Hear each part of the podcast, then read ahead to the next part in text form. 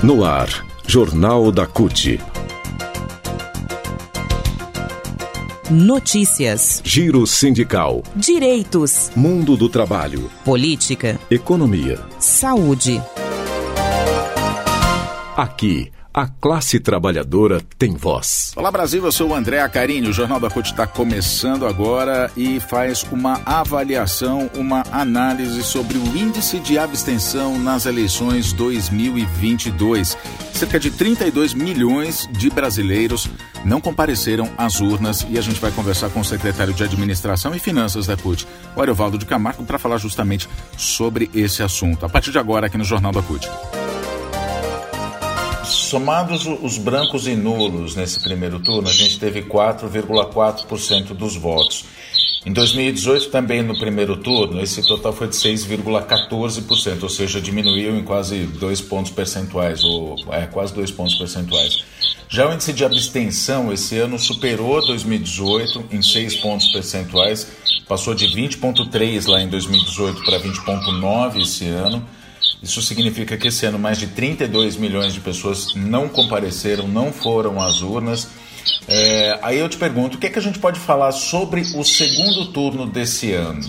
Lembrando que em 2018, no segundo turno, a abstenção foi até maior do que no primeiro. Né? Qual a expectativa que a gente tem para o segundo turno em termos de abstenção? É, como é que a gente tem que se preparar, se mobilizar para tentar convencer essas pessoas a votarem? Como é que é, Ari?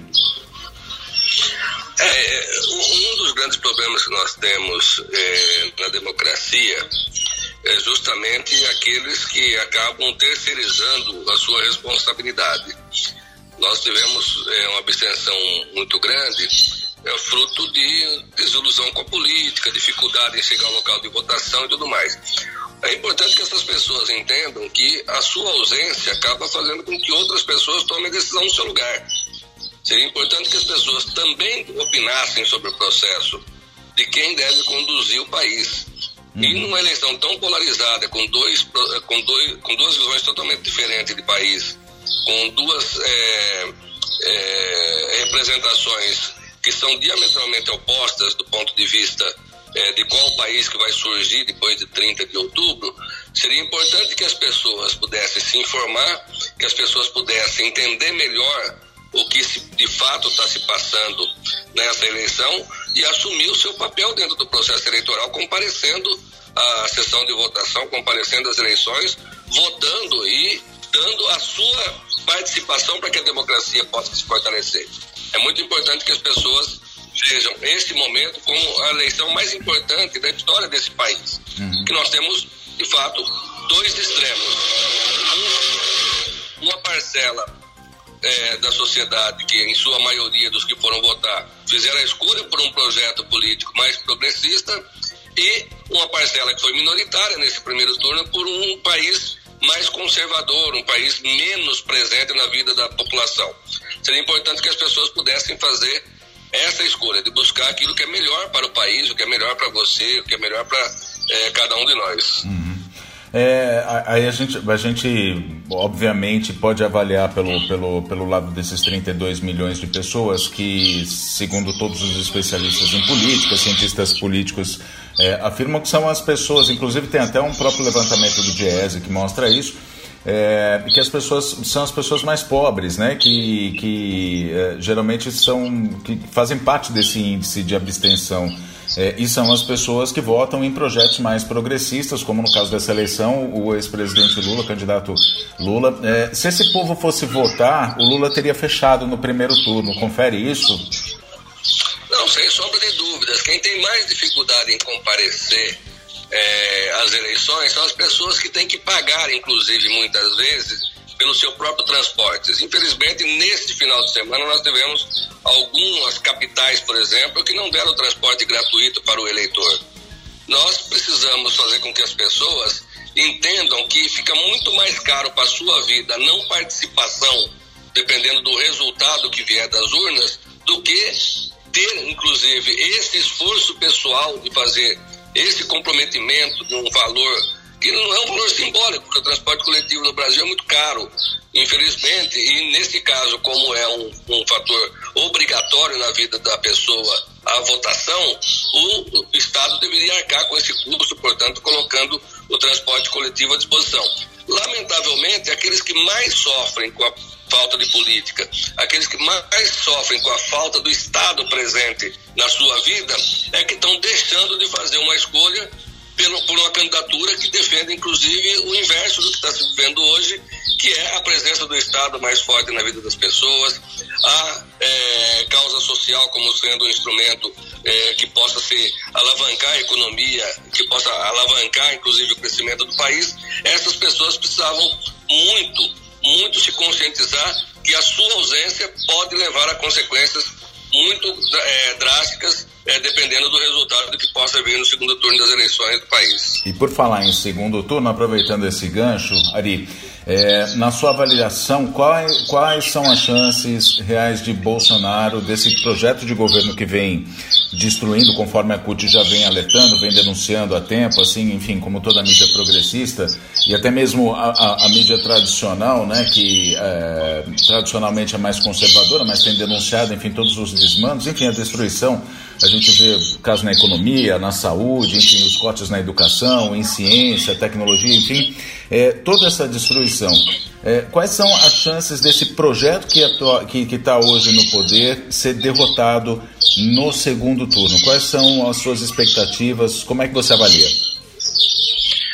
Os números é, que saem das urnas nesse primeiro turno dão uma demonstração de muita força do ex-presidente Lula. Portanto, é uma candidatura muito competitiva e acabou não sendo eleito no primeiro turno por menos de 2% dos votos. O que significa que está muito próximo de alcançar 50% mais um dos votos nesse eventual segundo turno, aliás, nesse segundo turno, não eventual, né? Uhum. E, portanto, a história tem demonstrado, inclusive, que aquele que vence a eleição no primeiro turno, ainda que não é, tenha 50% mais um dos votos, em todas as eleições que nós tivemos depois da redemocratização, segundo turno das eleições, quem terminou o primeiro turno na frente venceu as eleições. E, nesse caso, inclusive, é um dos melhores resultados de primeiro turno, e o presidente Lula já venceu duas eleições é, no segundo turno. Portanto, é um dos melhores resultados que ele teve de primeiro turno. Uhum. O que significa, inclusive, que como a disputa é contra um candidato que é o atual presidente da República, quem está feliz com o modelo de governo que aí está, já votou no presidente no primeiro turno porque quer a continuidade desse governo. Uhum. O que significa, portanto, que é muito difícil que ele consiga reverter um quadro que é muito desfavorável para ele. Não é qualquer coisa reverter mais de 5% de diferença na, na, na, votação de primeiro turno. Agora nós não estamos mais falando de pesquisa, nós estamos falando do real. Uhum. O presidente Lula terminou o primeiro turno com mais de 5% de vantagem sobre o atual presidente. Basta, portanto, que os votos daqueles que já não queriam o presidente no primeiro turno, os votos que foram depositados, 5 e poucos por cento para Simone Tebet, 3 e poucos por cento que foi para o Ciro Gomes, basta que parte desses votos sejam destinados ao presidente Lula e ele é, certamente será é, eleito em 30 de, de outubro. Só para ilustrar o que o Ari está falando, a gente tem aqui, por exemplo, em 2006, quando o presidente Lula foi reeleito, ele teve 48,6% dos votos. 48,6% dos votos. É, em 2022 ele teve 48,4%, pouco mais de 48,4% dos votos. Ou seja, só para atestar o que o Ari está falando, só para poder ilustrar, confirmar, a votação do ex-presidente Lula não foi é, algo é, insignificante, muito pelo contrário, foi uma das maiores votações da história, não é, Ari? Agora, é, a gente só reforça, então, o que é preciso o povo entender para esse segundo turno é realmente ter a consciência de que a participação democrática na escolha dos próximos quatro anos é muito importante e se dá pelo voto, por isso, é, fazer todo esforço para não fazer parte desse contingente de abstenção, é isso? isso?